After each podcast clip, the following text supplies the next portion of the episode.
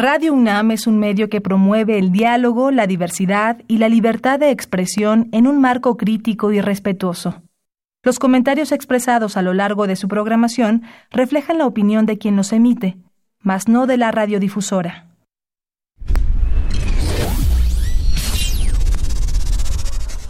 Radio UNAM y la Facultad de Ingeniería presentan Ingeniería en Marcha.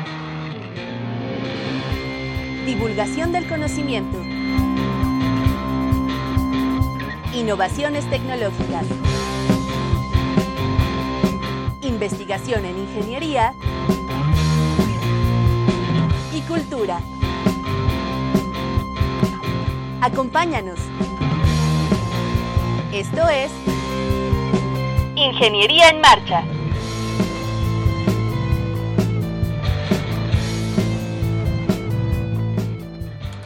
Amigos, muy buenas tardes.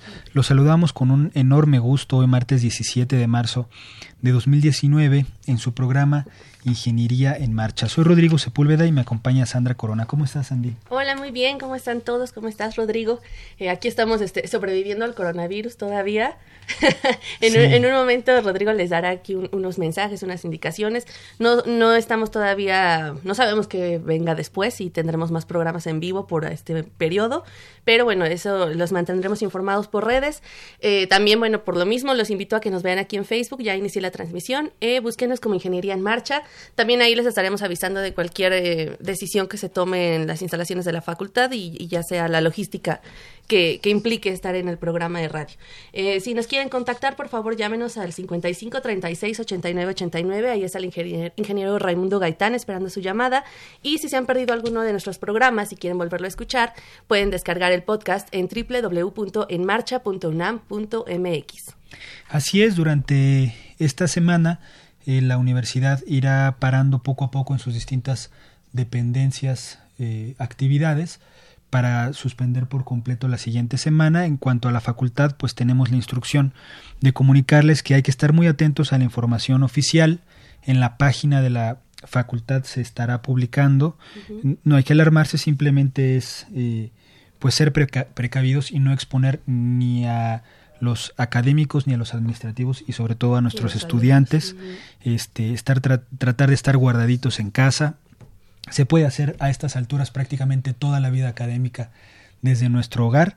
Entonces, pues esténse atentos. Es, una buen, es un buen pretexto para prender la radio de nuevo, estar eh, eh, pegados a ella, recibir la información eh, por esta vía. Entonces, esténse atentos. Muchas gracias por escucharnos. El, el programa, vamos a hablar hoy, hablando de computadoras, vamos a hablar de el supercómputo en la universidad pues en qué consiste, qué es lo que se hace, qué se puede hacer, qué, potencial tiene y qué acciones, qué visión tenemos para un futuro. Y también vamos a hablar del eh, vehículo eléctrico que la facultad ha desarrollado junto con el instituto. Y hay un prototipo muy interesante que se anunció el viernes pasado en conferencia de prensa. Entonces el, el programa va a estar muy, muy padre, va a estar muy variado. No se vayan y acompáñenos. Estás en Ingeniería en Marcha, el programa radiofónico de la Facultad de Ingeniería. Si deseas escuchar el podcast del día de hoy y los de programas anteriores o descargar el manual de autoconstrucción, entra a nuestra página www.enmarcha.unam.mx.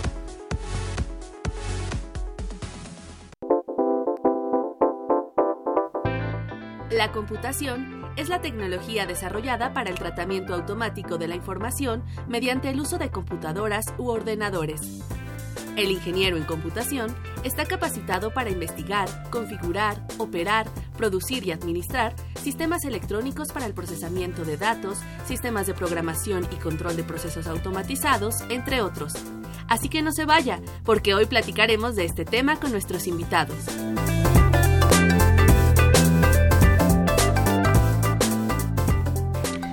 Pues sí amigos, vamos a hablar eh, del primer tema del día de hoy que es supercómputo.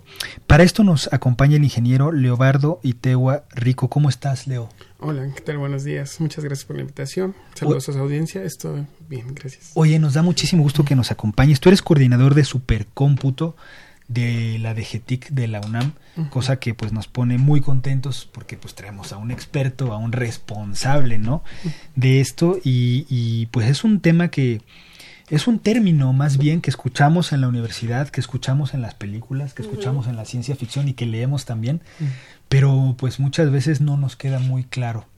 Y por eso te traemos para que nos platiques qué es una supercomputadora y qué se hace en la UNAM en este, en este campo. Ya, muchas gracias. Sí.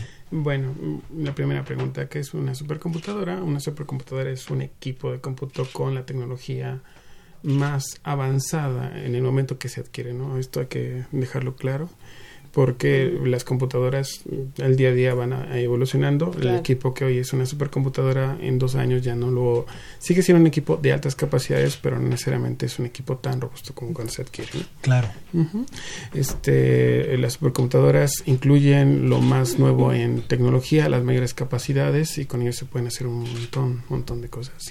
¿Cómo es o sea, ¿cómo nos la podríamos imaginar? ¿Es del tamaño de una computadora normal, así de escritorio, o es un cuarto gigante? ¿Es, metáfora eso del súper o, sí va relacionado al tamaño? Digamos, eh, hay, muchas películas, ¿no? Que entran a, cuartos inmensos en donde hay un chorro de servidores conectados en serie, hay muchos foquitos, este, tienen núcleos así, que nitrógeno líquido, cosas así muy locas. ¿Cómo es una supercomputadora? ¿Lo podrías describir?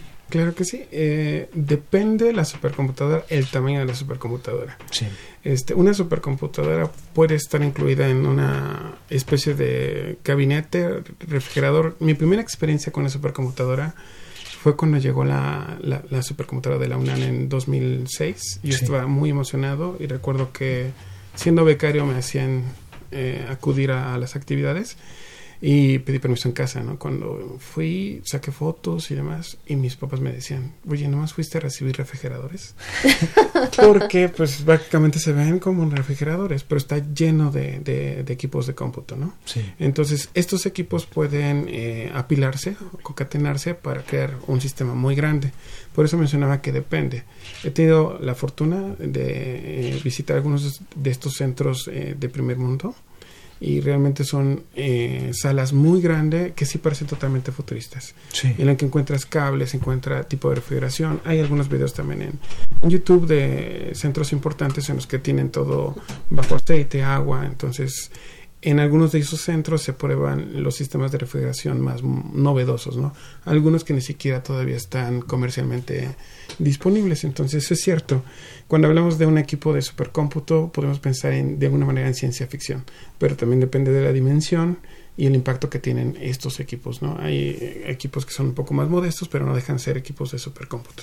oye, Leo, y nos decías más o menos cómo funciona en cuanto a que se, digamos, encadenan con muchas computadoras y esto lo vuelve súper. Eh, a este tipo de, de, supercómputo se le llama clúster. ¿Nos, puedes hablar un poquito más de ese, ese término? Claro, eh, el clúster básicamente es un conjunto, alguien menciona un, cúmulo, pero realmente es un conjunto de máquinas que están interconectadas entre sí, que dan la impresión de ser una un solo equipo.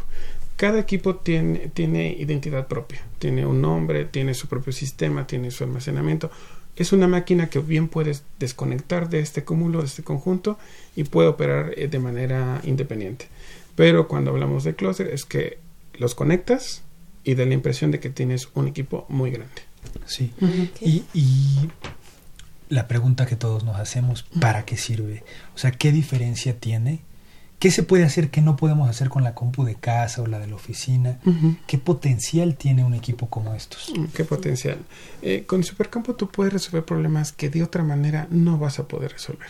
Eso creo que es una premisa importante porque los equipos de hoy en día son muy robustos. Mm, yo recuerdo que siempre se hacen las comparaciones entre lo que era una supercomputadora, la primera supercomputadora de la UNAM del 91, ahora se compara con un teléfono celular y el, el teléfono celular hoy en día un smartphone tiene más capacidades que la supercomputadora de ese momento. Con una supercomputadora no pasa, este, puedes resolver problemas que de otra manera son casi imposibles, ¿no? O, o también son muy costosos por ejemplo, hay eh, hasta por ética, hay problemas que no se pueden resolver. Una simulación de daño ambiental o de una bomba atómica, el impacto que puede tener, las consecuencias que puede tener al medio ambiente, una simulación de ese tipo, por ética no lo puedes hacer. En una supercomputadora sí lo puedes hacer. Eh, las dimensiones, hay quien, quien dice, mi tarjeta de video, mi máquina es lo suficientemente robusta para hacer una simulación pero cuando estamos hablando de supercómputo queremos detalle, queremos eh, eh, resolver problemas que tengan un impacto en sociedad, que tengan eh, que sean vanguardistas, ¿no? ¿no? es algo que se repita con tanta frecuencia, sino atacar los problemas que están, que son los retos del presente o el futuro. Hoy en día, por ejemplo, hablando de, del problema que tenemos o esta contingencia o pandemia, eh, pues el primer anuncio fue, este, vamos a utilizar una supercomputadora para hacer la simulación este, del virus, ¿no? Entonces Estados Unidos acaba, entendía en una nota que eh, ya se va a hacer pruebas ya en humanos, ¿no? Esto se debe también a que se hicieron los análisis o se hicieron algunas simulaciones, entonces con ellas podemos hacer cosas que de otra manera no es posible. Por la cantidad de datos, por ejemplo, si uno quisiera analizar el sismo, tú podrías en tu teléfono, en tu, en tu computadora personal, tal vez tener una resolución de kilómetros. Con una supercomputadora puedes tener resoluciones de, de, centímetros. Claro. Entonces, depende de lo que vayas a, a resolver, pero siempre se hace con la intención de poder resolver problemas de interés eh, importante para la ciencia y de grandes eh, impacto y de grandes dimensiones. ¿no? Ok. Oye, Leo, mencionaste que la primera supercomputadora de la UNAM eh, llegó en el 91. 91. Y bueno, ahorita vamos a hablar más adelante de MISLI, que es la que nos ocupa actualmente, que es la quinta generación. Exacto. Pero justamente con todo lo que dices, lo que se puede lograr con una supercomputadora y cómo la tecnología va cambiando, ¿cómo has visto el proceso de la UNAM a través del uso de supercomputadoras en sus investigaciones? Eh, el, el, uso es eh, bastante efectivo, es óptimo debido porque también tenemos una sobredemanda, ¿no? Entonces, casi siempre se, se piensa en una máquina muy grande que puede resolver más cosas. Muchas cosas a la vez. Muchas cosas a la vez, pero lo que es cierto es que cuando llega un equipo mm, se ve sobrepasado por mm, las necesidades que tiene la comunidad científica.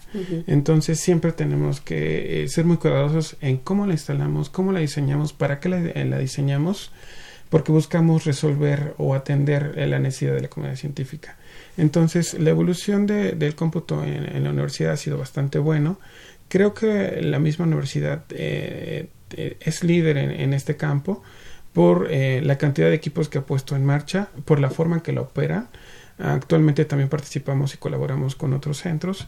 Entonces, mucho de lo que se ha trabajado en la universidad se ha replicado en estos centros y obviamente también nosotros hemos recibido este retroalimentación para mejorar nuestros procesos no claro eh, pensar en supercómputo eh, no se puede hacer sin una colaboración eh, atender estos problemas que mencionaba no pueden no pueden darse sin una verdadera colaboración entre los desde los técnicos que atienden o mantienen los equipos en operación como este los investigadores que necesitan lanzar sus jobs este, como la gente que hace difusión, entonces realmente es una red importante. Eh, 91, cuando empieza el proyecto de, de, la supercomputadora, estamos próximos a cumplir los 30 años de supercómputo el próximo año. ¿Va a haber fiesta? Va a haber fiesta, va a haber fiesta. Estamos organizando la fiesta, entonces están cordialmente invitados. Muchas gracias. Este, se armó todo un proyecto multidisciplinario. Incluía a la gente, desde los técnicos, las empresas, un programa agresivo de, capacitación y cada vez que se hace una renovación de infraestructura siempre se busca esto, actualizar eh, los procedimientos, actualizar a la gente que, que, los eh, opera y tener una estrecha comunicación con los, con los usuarios, ¿no? que finalmente es nuestro objetivo principal, atender esta, esa necesidad y crear un verdadero impacto en la comunidad científica. ¿Cómo le hace un profe o un investigador para solicitar el uso, qué tiene que hacer, qué es lo que tiene que llevar, lleva en un disco duro sus datos o cómo le tiene que hacer para poder usar. Entrevista, casting, ¿cómo es esto? No, no, es mucho más sencillo que eso. Solo se tiene que eh, cumplir ciertos requisitos. Sí. Este, al ser un eh, bien para la comunidad de la, la, universidad, se tiene que cumplir con los requisitos académicos. Es decir, tienes que estar adscrito a una dependencia de la UNAM. Sí. Para el caso de las convocatorias UNAM, ah, me explico. Eh, no es que nosotros o los usuarios hagan una solicitud eh, cada que lo necesitan, Okay. sino que anualmente se hace una convocatoria de asignación de recursos. Entonces, eh, nosotros tenemos un sitio, lo, lo- lo abrimos para estas, este, se registran estas solicitudes. Entonces, eh, recabamos toda la información. La coordinación hace un gran esfuerzo para eh, sintetizar toda esa información, ya que te explican el modelo a resolver eh, computacionalmente hablando, eh, la cantidad de recursos que van a utilizar, eh, el impacto que va a tener en cuanto a este, formación de recursos, tesis de maestría, capítulos en libros, Ya, ya, congresos y demás.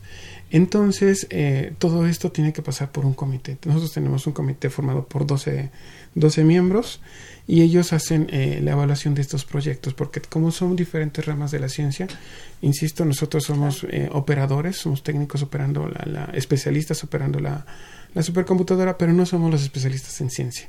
Entonces, este comité es el que hace la evaluación, la valoración del impacto, la verdadera necesidad de usar un recurso tan valioso como el supercómputo, porque es, aunque es muy grande, ya cuando lo dividimos es poco. Claro. Entonces, estos eh, este, investigadores o profesores, siempre que pertenezcan a la UNAM, pueden so- hacer eh, su solicitud de recursos. Una vez que hace este, proce- este proceso, se les hace una notificación de aceptación y cuánto le fueron eh, asignados. Esto para el caso de, de convocatoria UNAM. Tenemos otra convocatoria que es de laboratorios nacionales. El Sí. nosotros pertenecemos, pertenecemos a un laboratorio nacional de cómputo de alto desempeño. Está formado por la UAN Iztapalapa, está formado por el CIMBESTAT y por la UNAM.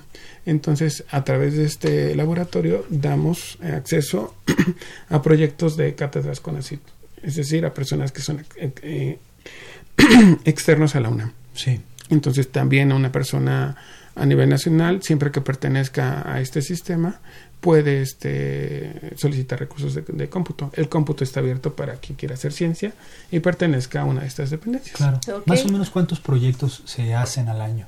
Actualmente tenemos convocatoria, la, la, la última convocatoria fueron asignados 141 proyectos. Un es año. un montón. Sí. Muchísimo. Sí, son bastantes. Sí. Eh, pareciese poco, pero esto representa alrededor de 600, 700 usuarios a darle soporte. sí. porque todos es un proyecto con un titular más las Claro. cuentas adicionales con el software que van a necesitar con este la optimización de estos códigos con la resolución de problemas a la hora de, so- de someter un job en una supercomputadora no llegas y le das clic a un icono y lanzas un trabajo o abres Claro. eh, una aplicación Claro. sino que acá tienes que entender el procedimiento para someter un trabajo. Si bien es cierto que mencioné que eh, el clúster de la imagen de, una, de ser una sola computadora, hay que entender que internamente son varias computadoras. Exacto. Es nuestra responsabilidad o responsabilidad del usuario seleccionar el elemento adecuado para la simulación. Y para eso hay un montón de sistemas dentro de la supercomputadora. Claro. Ahí sí pareciera ciencia ficción, todo lo que hay adentro. Oye, Leo, y bueno, ahora sí vamos a hablar de Misli, ¿no? Vamos a decir, ahorita quiero que me digas qué significa Misli, cuándo llegó, qué particularidades tiene esta supercomputadora y que nos platiques, pues sí, como dices, esta parte de quiénes son los que están integrando el, el espacio donde tú, donde tú trabajas, el- la coordinación de supercómputo de DGTIC, más o menos como cuál es el, el día a día de, de esas personas raras que están ahí a cargo de la supercómputo y que no explote, ¿no? A ver, cuéntanos. Este, ¿Quién es Misli? ¿Quién es ¿Cuándo llegó? Mistli llegó en el 2012. Eh, la puesta en operación formal fue a principios de 2013. Este fue un equipo de mm, tres, lo podría decir en rendimiento. Bueno, finalmente lo, lo voy a acotar mejor en la cantidad de, de- de elementos de cómputo, hablando de servidores. Ok. Eso está con- consta de 344 servidores. Entonces, todo esto es un clúster, como lo habíamos mencionado, y fue adquirido en 2012 y eh, puesto en operación en 2013. Y MISTLE significa este gran gato, mm, eh, gran, felino, gran felino, en el contexto de la espuma, espuma ¿no? lo llamamos como puma. Sí. eh, me mencionaste también la parte de la actividad de, del equipo, sí. ¿Quiénes colaboran en esta área donde estás, de la, la coordinación de supercómputo? ¿Qué, perfil tienen estas personas que están ahí y cómo es su día a día? Bueno, me podría ir un poquito más atrás. Este, para poder operar este equipo hay varias áreas de la DGTIC que están involucradas. Porque... Déjame, eh, hago una pausa. DGTIC quiere decir Dirección General de Cómputo y de Tecnologías de Información y Comunicación. ¿no? Para, digo, para los que no, están, no están tan relacionados con la dirección, el nombre no, no nos dice mucho, pero ya que sabemos que, bueno, se encarga de tantísimas cosas la DGTIC, entre esto los proyectos de Misli. A ver, cuéntanos. Uno luego ve esto de decir de DGT, pero es cierto, mm, es muy común que no, que no sabemos qué es. Por hecho. este, bueno, mencionaba, ¿no? Para la puesta en operación o para el día a día de la, de la máquina se involucran varias áreas, ¿no?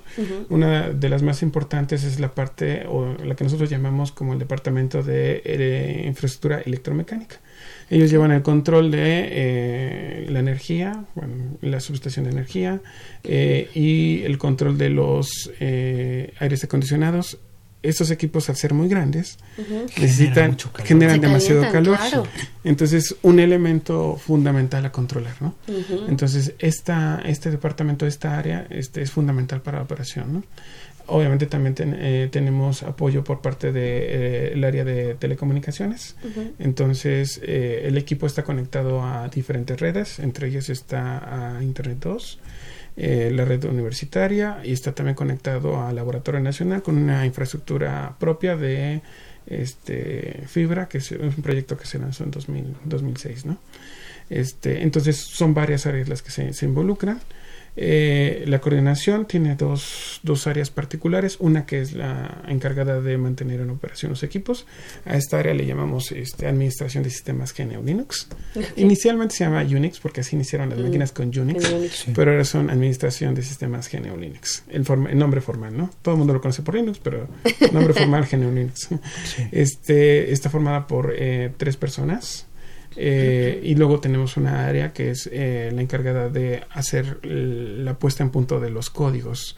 Eh, un objetivo este, primordial para nosotros es que lo que se use en una supercomputadora sea lo más óptimo posible. Acabamos de ver que es un recurso valioso, finito y muy demandado. Entonces, no es este, bájate un programa y ponlo allá, ¿no? Sino que baja el programa, analiza cuál puede ser el mejor rendimiento, porque tiene muchos elementos a considerar, redes, procesadores, almacenamiento. Entonces tenemos una área. Esta área no es tan grande porque nos, nos hace falta personal especializado. Actualmente está formada por una persona. Yo formé parte de esta área antes de ser coordinador. Cuando yo llegué a la DGTIC era un área de cinco personas. Entonces es difícil encontrar a personas con el perfil eh, de, esta área de optimización que le llamamos nosotros, porque se requiere personas con alta grado de especialización en programación, en programación, microarquitecturas de cómputo, redes, entonces es un poco complejo.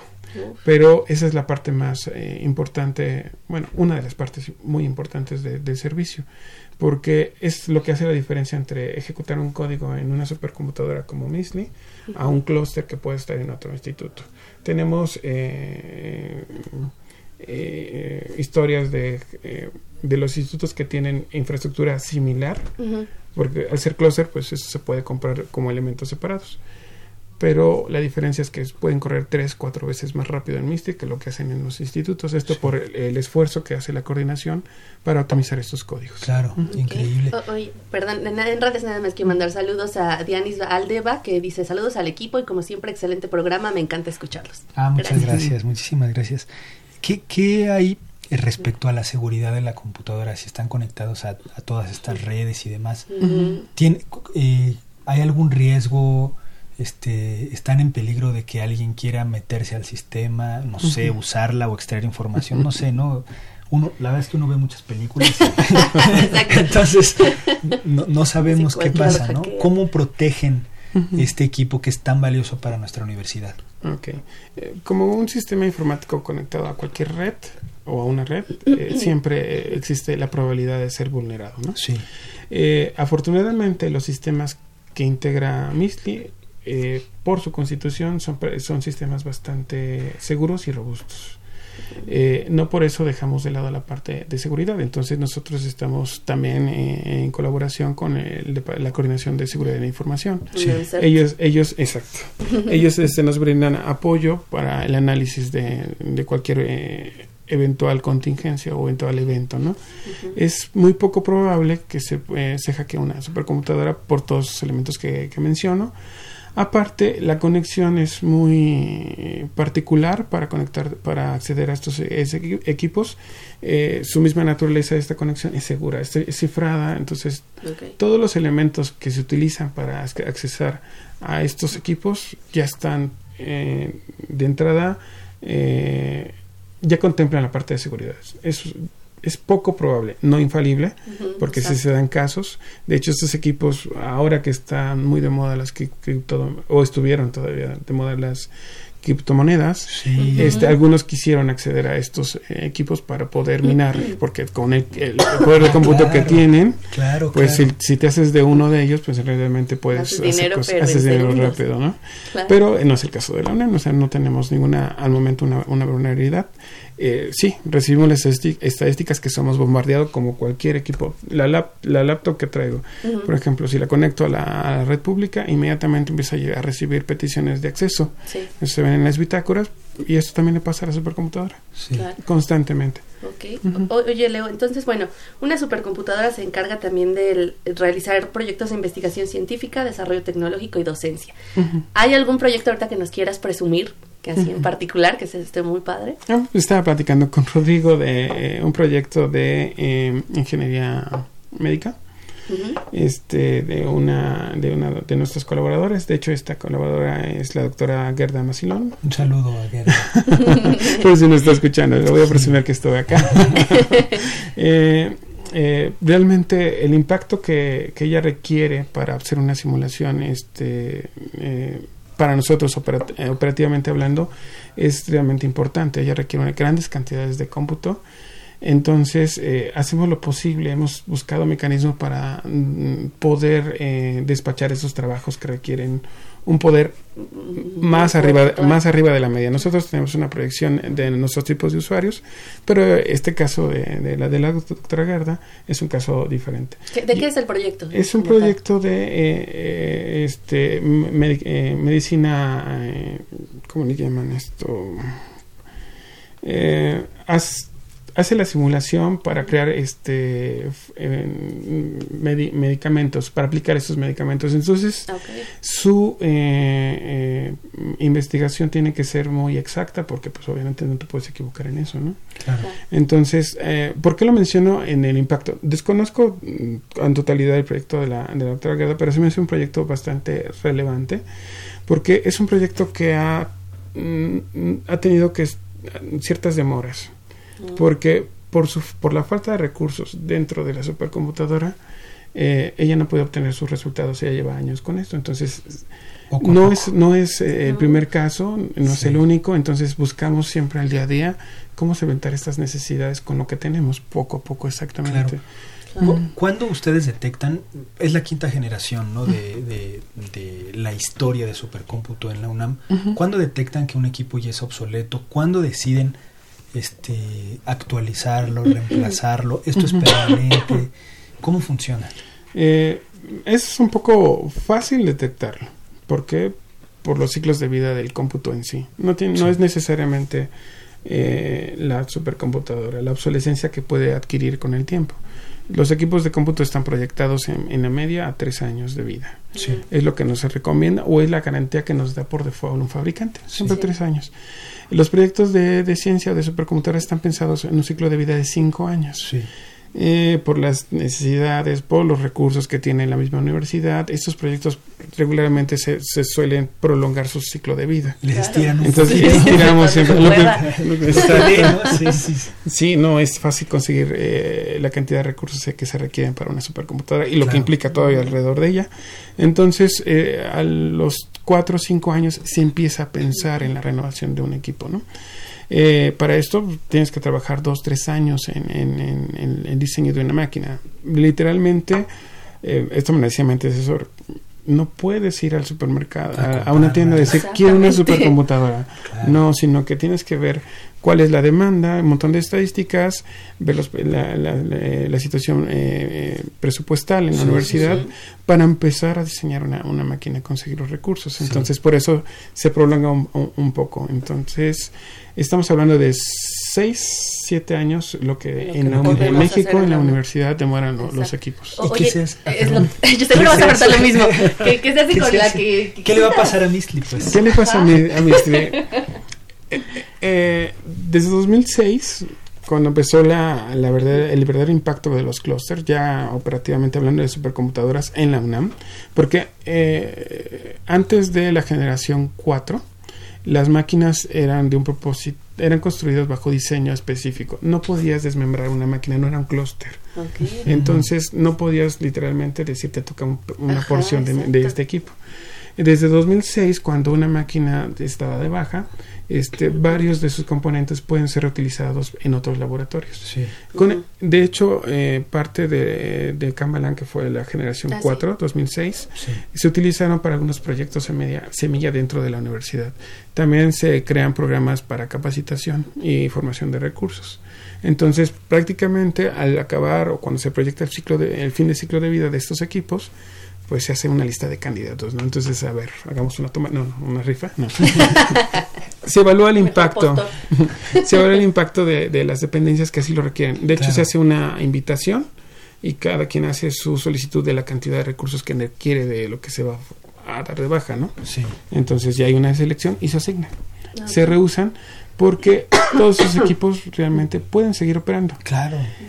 Para ciertos fines operativamente hablando, ya no es óptimo tenerlos en funcionamiento porque son equipos de hace seis o siete años que en su momento consumían cierta cantidad de energía. Los equipos actuales consumen un poco menos, son más amigables, pero las necesidades, no, no se puede renovar estos eh, equipos o comprar estos equipos con cierta frecuencia y para algunos proyectos da mucho sentido. No lo, ya va a ser un elemento que no va a estar operando las 24 horas del día eh, en, el mismo, en la misma dinámica que se hace en supercómputo. Nosotros operamos con 99.9% de disponibilidad al año.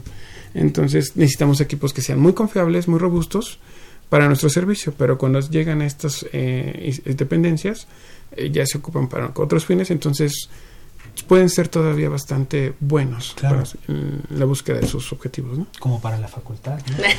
la facultad, de Ingeniería es un, este, un consumidor de, de, estos recursos. De hecho, a ellos se les hizo una asignación de, de Camalán. Entonces, ah, hay varios, varios dependencias que se ven beneficiados de, de dar de baja estos equipos. Se reutilizan, vaya. Oye, bueno, pues ya casi vamos a acabar, pero tengo una duda, porque sé que hace algún tiempo salió una aplicación que se llama Misly, donde pueden ver la supercomputadora, porque efectivamente al ser un espacio tan de, mucho cuidado, no cualquiera puede entrar a la sala donde se encuentra. Entonces, no sé si todavía existe esa app. Sí, al menos hace medio año todavía tuve acceso a ella. Este, ¿Es un recorrido virtual? Es un recorrido virtual, exactamente. Fue desarrollada por el Departamento de Visualización y realidad virtual de la DGTIC y fue una necesidad a esta petición de las visitas dentro de, las visitas de la DGTIC y de conocer eh, Misty. Eh, el acceso restringido. Sin exponerla tanto, Claro, Y, exponer a la gente también, porque eh, hay varios elementos de, de, energía dentro de estos sitios, entonces hay, que, quieres tener control mayor. Y algunas normas dentro de los sites también te, te limitan a dar un acceso abierto, ¿no? Claro. Entonces, quien está interesado, que, que, tenga curiosidad de ver cómo es una supercomputadora y en particular la de la UNAM, Misly, busque nada más Misly en su app de iOS o Android. Exacto. Y ahí la pueden descargar. Es correcto. Siempre es posible este, solicitar eh, una visita guiada, pero es una visita con, varios objetivos. Ajá, se lleva, van grupos de estudiantes a la DGTIC. En ellos se le muestran varias de las actividades eh, de, de, la DGTIC. Dentro de ellos está súper cómodo. Se les hace una presentación muy enfocada a lo que a, los grupos que, que la visitan, asistan, pero eh, sin el acceso como antes hacía físicamente a ver el equipo. Claro. Oye, Leo, pues muchísimas gracias por acompañarnos. No sé si quieras agregar algo, aprovechar el micrófono para agregar algo, algo que nos haya faltado preguntar, algún saludo que quieras enviar, no sé, es tu espacio. Muchas gracias. Bueno, yo creo que voy a mandar un saludo a, la coordinación. Es la, eh, les mencionaba mi primera eh, entrevista en radio. Muy bien, estoy, muy bien. les agradezco mucho, mucho la invitación y bueno, el, nuestro programa de becarios seguro eh, van a estar escuchando esto y al rato de las pizzas, ¿no? para festejar. Para festejar. no, creo que lo que mencionaste aparte de agregar algo eh, creo que una de las cosas que más adolece el supercómputo es su difusión, porque la gente no logra entenderlo, o nosotros no logramos transmitir el mensaje eh, a, las grandes masas, ¿no? para entender el impacto. Una de las preguntas que siempre te hacen, ¿y por qué? ¿Y para qué vas a usar una supercomputadora? Porque lo ven muy ajeno, pero realmente muchas de las cosas que hacen en, una supercomputadora impactan el día a día de, nuestras vidas, ¿no? Tal vez no en este momento, pero en 5 o 10 años va a tener el desarrollo tecnológico que se hace en las, estas simulaciones un impacto. Entonces, es una tarea de nosotros, eh, con la oportunidad que ustedes nos dan, de difundir lo que se hace en supercómputo y mejorar nuestra forma de comunicarnos, ser menos tecnócratas. El, el nombre de supercómputo es un nombre muy bonito, pero a la vez también es un nombre bastante eh, peligroso porque el hecho de decir supercómputo para mucha gente te limita. Dice, ¿qué harán estos cuadros? Ya te aleja un poco ¿no? de la realidad cotidiana. Mucha gente piensa que nosotros no somos eh, accesibles o abiertos. Por el contrario, estamos deseosos de poder compartir lo que hacemos, que es lo que hacemos en, en, estas áreas. Sí, pues Leobardo y Teua Rico, muchísimas gracias. Gracias por estar con nosotros. Seguramente los vamos a invitar porque además de GETIC le da servicio literal a toda la universidad. Todos los campus este, solicitan el servicio de GETIC, entonces pues hay mucho que se puede hacer y mucho que hay que difundir. Claro que sí, mm, con un poco de suerte y bueno, ya saben que están todos invitados a la fiesta de los 30, 30 años Supercómputo. Estamos organizando el evento y pues eh, Misli tiene siete años, ocho años ya en operación. Hablando de estos ciclos de vida, mm, esperemos que en el corto mediano plazo se haga un podemos hacer el cambio y también festejarlo con ustedes, eh, hacerlo saber a Claro, claro, por supuesto, aquí le daremos difusión. Seguramente, si ustedes no lo permiten, aquí estaremos dándoles las noticias. Claro que sí, claro que sí. Pues el ingeniero Leobardo Itegua Rico, coordinador de supercómputo de DGTIC. Eh, no, nos, no nos abandonen, volvemos después de un corte está Ingeniería en Marcha, el programa radiofónico de la Facultad de Ingeniería. Si deseas escuchar el podcast del día de hoy y los de programas anteriores o descargar el manual de autoconstrucción, entra a nuestra página www.enmarcha.unam.mx.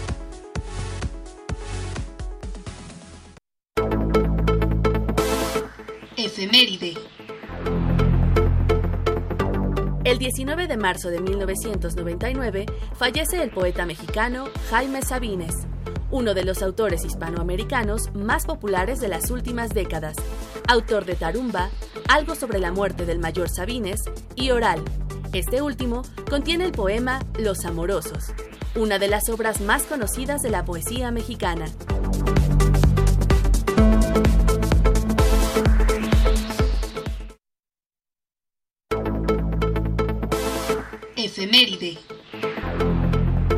El 21 de marzo de 2001, Nintendo lanza su videoconsola portable Game Boy Advance.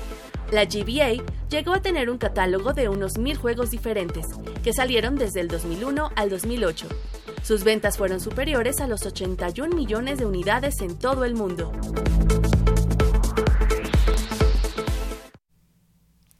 Estamos de regreso con ustedes, amigos. Eh, vamos a hablar del segundo tema el día de hoy. Eh, para esto nos acompaña el ingeniero Enrique Munive. ¿Cómo estás, Enrique? Hola, muy bien. Usted, gracias. bienvenido, al programa. Nos da mucho gusto que nos acompañes y que nos vengas a hablar eh, del vehículo eléctrico que fue presentado precisamente hace escasos días, el viernes pasado, un vehículo desarrollado pues con la ingeniería que se desarrolla en la UNAM. Y nos gustaría que nos platicaras un poco pues en qué consiste este vehículo, nos des algunos detalles y bueno, te iremos preguntando a lo largo de la entrevista eh, pues los pormenores, ¿no? De la construcción, de cómo es, que nos platiques, que nuestros escuchas puedan imaginar eh, con tus palabras, pues puedan reconstruir este vehículo que ustedes materializaron. Bueno, pues primero este vehículo pues es para una competencia. La, Sí. co- la competencia se llama Shell Eco Marathon y trata principalmente de eficiencia. Entonces este es un vehículo prototipo de competencia.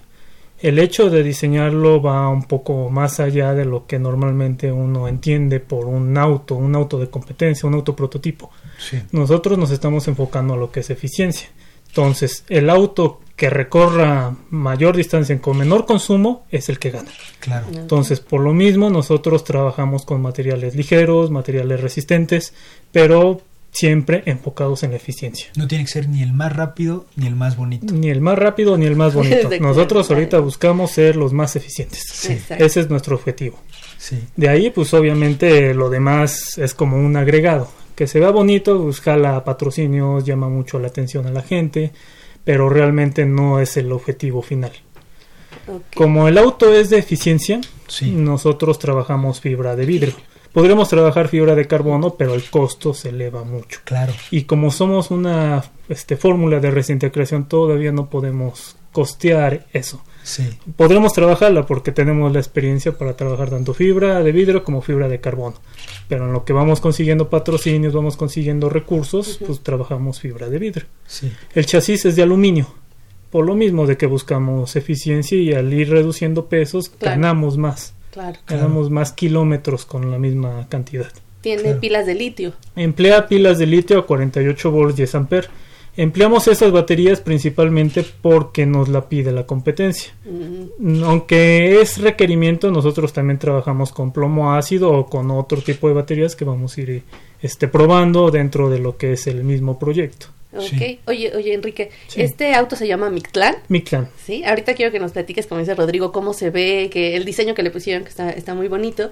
Pero lo que quiero que la- los radioescuchas tengan en mente es que este auto lo construyeron de cero. O sea, cero. no compraron nada, no importaron nada. Cuéntanos eso. Eh, lo único que no hicimos nosotros es el banco de baterías. Por lo mismo de Es que no... Claro, no, no. Sí, es el requisito. No Ujú. contamos nosotros con la infraestructura para construirla. Pero de ahí en fuera todo lo demás fue construido y diseñado en México. Que pues al final es un objetivo que el- entre los mismos estudiantes, los mismos asesores del proyecto, buscamos el hecho de ser un poco más independientes de lo que hay afuera.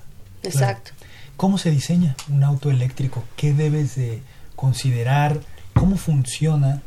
Eh, y, y- y- porque además es algo que seguramente conforme pasen los años va a ser más este más más cotidiano, ¿no? Cada vez vamos a ver claro, a nivel comercial, pero autos eléctricos en la calle cada vez es más común, pero obviamente en los siguientes años va a ser más y más y más presente en nuestra vida. Pues la base es lo mismo que ya existen de un auto de combustión en Sí. cuanto a la mecánica. Sí. O sea, pues todo es igual. Lo único que se cambia es la cuestión del, del motor que emplea ya no es de combustión, es eléctrico y la forma de activarlo, que en este caso es con un controlador, el cual permite distribuir la energía en el motor.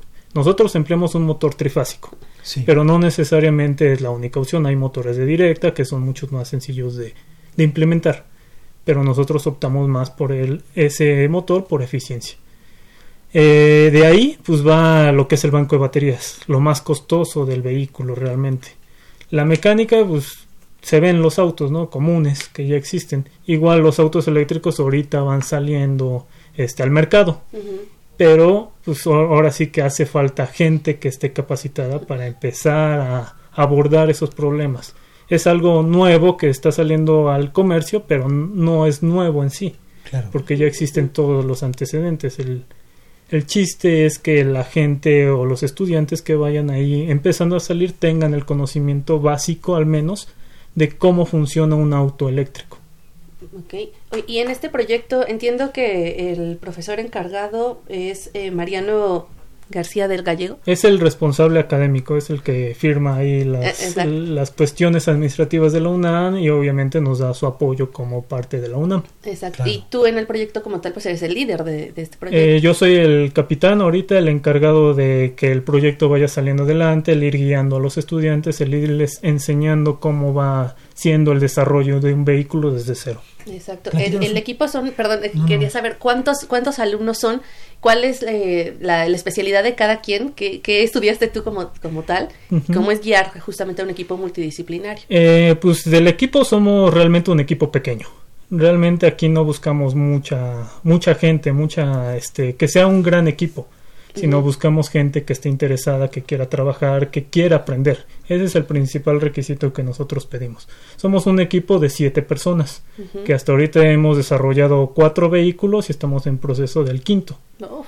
Eh, son de diferentes carreras, este, como son mecánica, eléctrica, este, mecatrónica, hay algunos de química, de física, pues es lo mismo, es como un trabajo multidisciplinario y pues es el hecho de irles enseñando al final son estudiantes y si quieren aprender lo van a hacer y cualquiera puede desarrollar este tipo de proyectos. Claro. ¿Cuál es tu especialidad? Eh, yo soy ingeniero mecatrónico, eh, pero hice maestría en eléctrica y estoy terminando mi segunda maestría en mecánica. Sí. muy bien. Oye, eh, Enrique, ¿qué, qué, este, ¿qué tipo de pruebas se le somete a este vehículo? Dices que es un vehículo de competencia. Supongo que lo piensan inscribir a, este certamen de Shell, eh, ¿qué es lo que se hace? Porque normalmente en este tipo de competencias o, nuestros invitados que nos han platicado, ¿no? Pues hay como una parte de la presentación técnica, revisan las características, ¿no? Del vehículo, le hacen una prueba en pista, o sea, hay, distintos, distintos aspectos en los que se evalúan los vehículos. ¿En qué consiste la competencia a la que ustedes van a, eh, estar eh, peleando los siguientes años y demás? Pues la competencia se divide en varias fases. La inicial es el hecho de pasar tres fases iniciales, que es la inscripción y el hecho de mostrar que nuestro equipo puede desarrollar este tipo de proyectos. En la fase 2, ya una vez que el equipo es aceptado, entonces pasa al hecho de que vamos a enviar cuestiones técnicas que validen toda la información que nosotros hemos enviado en la fase 1. Si logramos pasar a la fase 3 ya es logística. Entonces, ¿cómo vamos a hacer para llegar? ¿Cómo vamos a hacer para que el auto llegue? Claro. Eso también es este, fundamental, aunque no se cuenta en general en los proyectos, es la parte económica, la parte administrativa, el hecho de estar viendo todo al mismo tiempo de cómo hacemos para que llegue y la logística total para que el equipo y el carro lleguen seguros. Una vez que ya logramos pasar las tres pruebas, es llegar, llegar a la competencia y de ahí empieza lo que se puede decir la fase inicial de este preparativos. Antes de lograr pasar a pista tenemos que pasar 10 pruebas, como son la seguridad, que sean frenos, cinturones, chasis. En el caso de nosotros, pues llevamos un vehículo urbano. Es un auto un poco más grande que el general que llevan en la competencia. Hay dos categorías, prototipo y urbano. Entonces nosotros al final debemos pasar las mismas 10 inspecciones que ellos, que los de prototipo, pero más rigurosas porque es un auto más grande. Tiene más detalles que tienen que ir evaluando.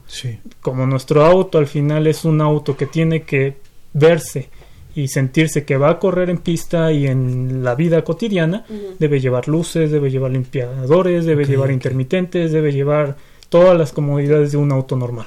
¿Qué, ¿Qué, dimensiones tiene el auto? El auto es de 115 centímetros de alto, 125 de ancho y 240 de largo. Este, adicionalmente a esas, esas medidas son restrictivas de la competencia, entonces nosotros tenemos que trabajar dentro de un área. No podemos salirnos más hacia adentro ni hacia afuera. Igual el peso es un factor fundamental. ¿Cuánto pesa? Te cuenta peso. El auto pesa 150 kilos. Más tu piloto. Más el piloto que por reglamento no debe pesar este menos de 70 kilos. Si pesa menos de 70 hay que ponerle lastre al auto. Entonces son muchas pruebas pequeñas que si no pasas una no puedes pasar a pista. Nos ha llegado a pasar porque este es nuestro tercer año de que no funciona el claxon, no pasan. Igual varios equipos así de no tienen esto, no pueden pasar aunque el auto esté listo, si no cumplen todos los requisitos, pues lástima. ¿Y, no dan tiempo previo como para poder solucionarlo si es que se puede? Se tienen tres días que es lo que dura la competencia, entre que se van arreglando los detalles que te van diciendo los jueces hasta el hecho de poder pasar a pista, que ya es en sí la competencia. Cuando pasas las 10 pruebas, lo que en lo que consiste la competencia es en dar este 14 kilómetros a una velocidad máxima de 40 kilómetros en un tiempo de 25 minutos. Entonces todo eso tiene que estar controlado. Si nos pasamos de velocidad, también va. No cuenta esa vuelta. Entonces todo tiene que estar muy controlado, tanto en el auto como el piloto, que al final es el último eslabón que cierra el proyecto. Sí. Y, y, entonces este piloto, eh, que igual nos platicarás, pues quién es ahora, ¿no? ¿Quién va a ser el, el, el siguiente piloto para el certamen? Eh, se le, supongo que tiene que estar con un equipo, ¿no? En el que tenga que controlar la velocidad, tiene que hacer estrategia, ¿no? Eh, y, y, nos decías que es cuestión de eficiencia, es decir, ¿qué hacen para evaluar esa eficiencia? ¿Miden cuánta carga tienen las baterías al final de la competencia? ¿Cómo funciona? Eh, el piloto en esta temporada, pues soy yo. Eh, realmente por los requisitos de que no puedes pesar menos y lo ideal es que sean 70 con todo el equipo. Entonces, pues yo soy el que entra ahorita dentro de ese, rango y el siguiente piloto de reserva es este uno de mis compañeros. Se llama Eric Avilés. Él es el piloto que también estaba ahí este, puesto para la competencia. Eh, el detalle ahorita es de que pues por el coronavirus nos cancelaron. nos cancelaron la competencia que iba a ser en la primera semana de este mes que viene. Pero pues ni modo, o sea, nosotros... Están en, pausa, pero siguen esperando, ¿no? no, ya es un hecho de que no... Este año se suspende. Este año se suspenden todas las competencias en Asia, Europa, este, en América y el Mundial de los que recorre a los... este junta a los mejores. Sí. Entonces, pues ahorita nosotros fue de, bueno, no podemos participar, pero vamos a seguir. vamos a seguir mejorándolo porque ahorita en México somos el único equipo que lleva este tipo de vehículos. Sí. Entonces, en México pues somos los mejores ahí, entonces ¿por qué no seguir mejorando en base a lo que ya tenemos? Ahorita es un prototipo y es digamos la primera versión de auto urbano que se ha desarrollado, pero seguimos trabajando para obtener mejores resultados, mejores materiales, con más recursos podemos hacer mejores trabajos. Oye, Eric, eh, eh, Enrique, perdóname. Eh, justo el viernes vi el auto y la presentación y me llamó la atención que comentaban que por las características que tiene y por la pista en la que corre, no tiene un movimiento, digamos, como no das vuelta tan tan tan marcado. O sea, yo sentía que se tenían que ir muy en recta. ¿Nos puedes platicar cómo es la pista y por qué, por qué tiene que tener esa especificidad? Pues nosotros, ahora sí que como sabemos dónde va a ser la pista, conocemos al final la ruta. Exacto. Entonces, hacemos un análisis primero de cómo se, se puede comportar el auto en la pista. Como al final es de competencia, pues las vueltas no son cerradas, no son de 90 grados, sino son curvas abiertas.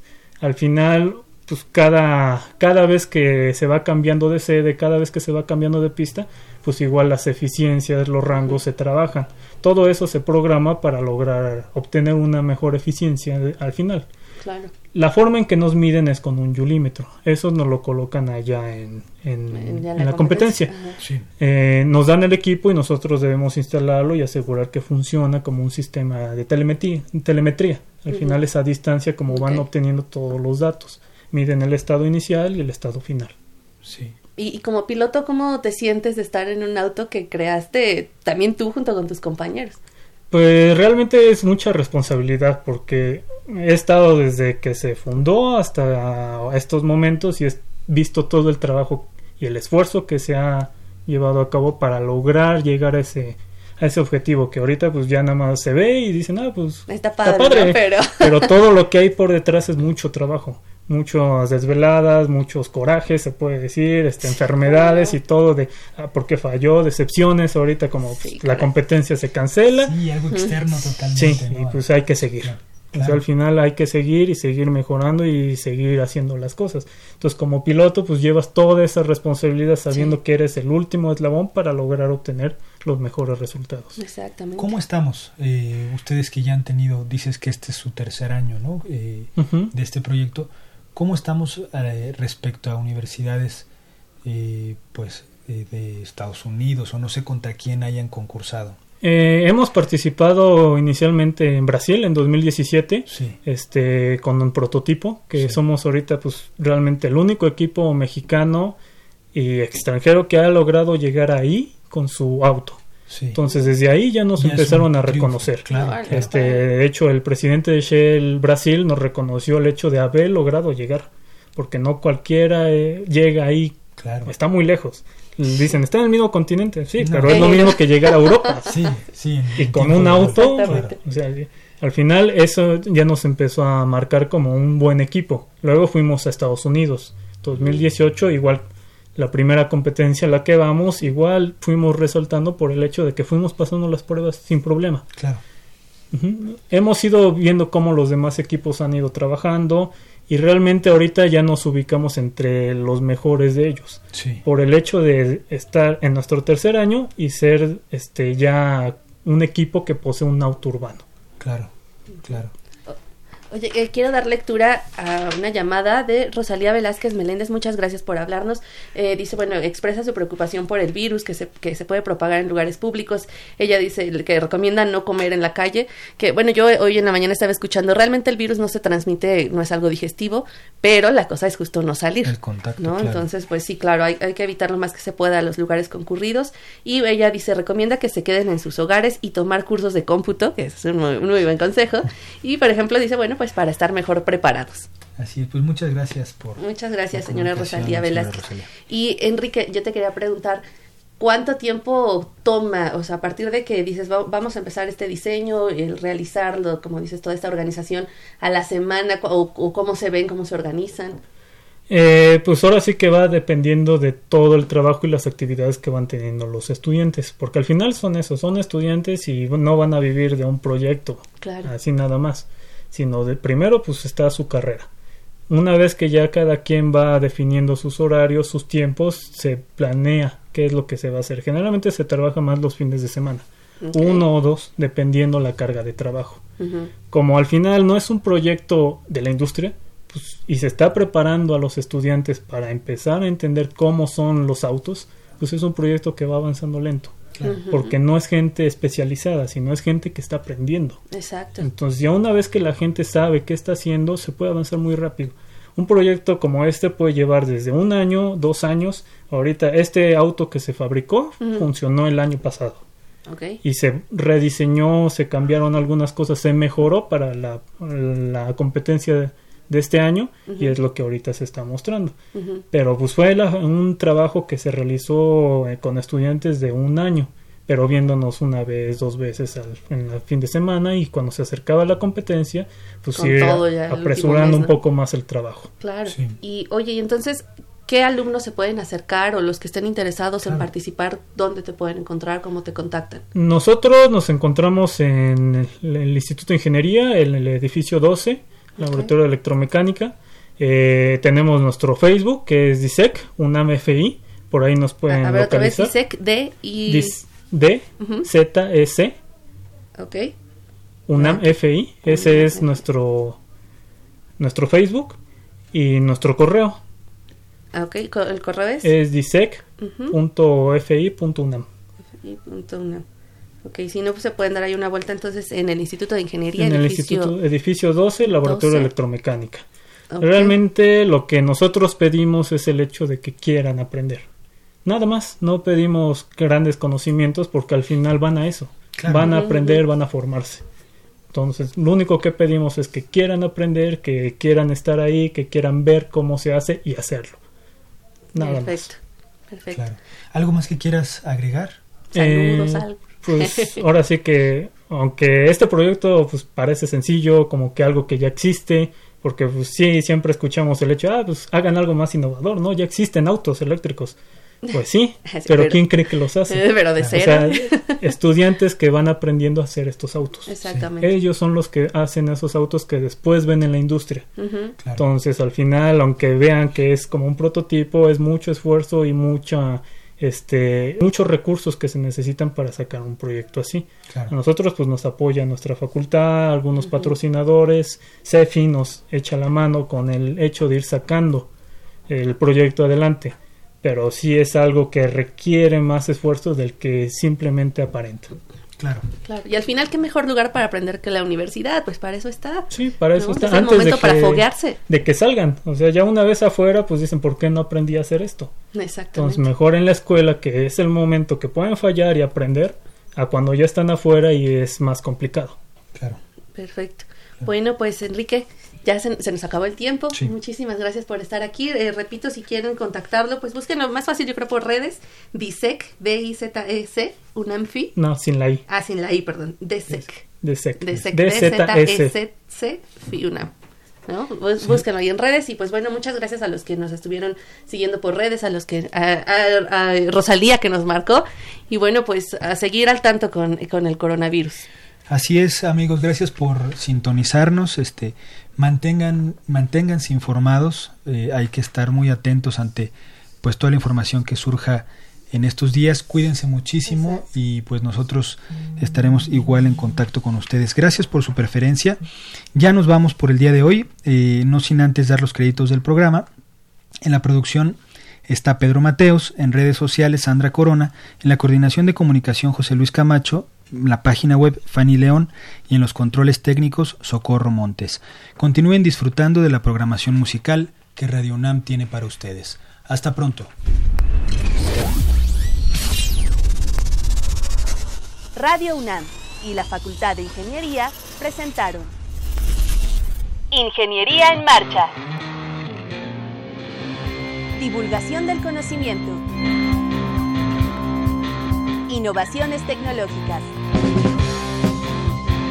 Investigación en ingeniería y cultura. Ingeniería en Marcha.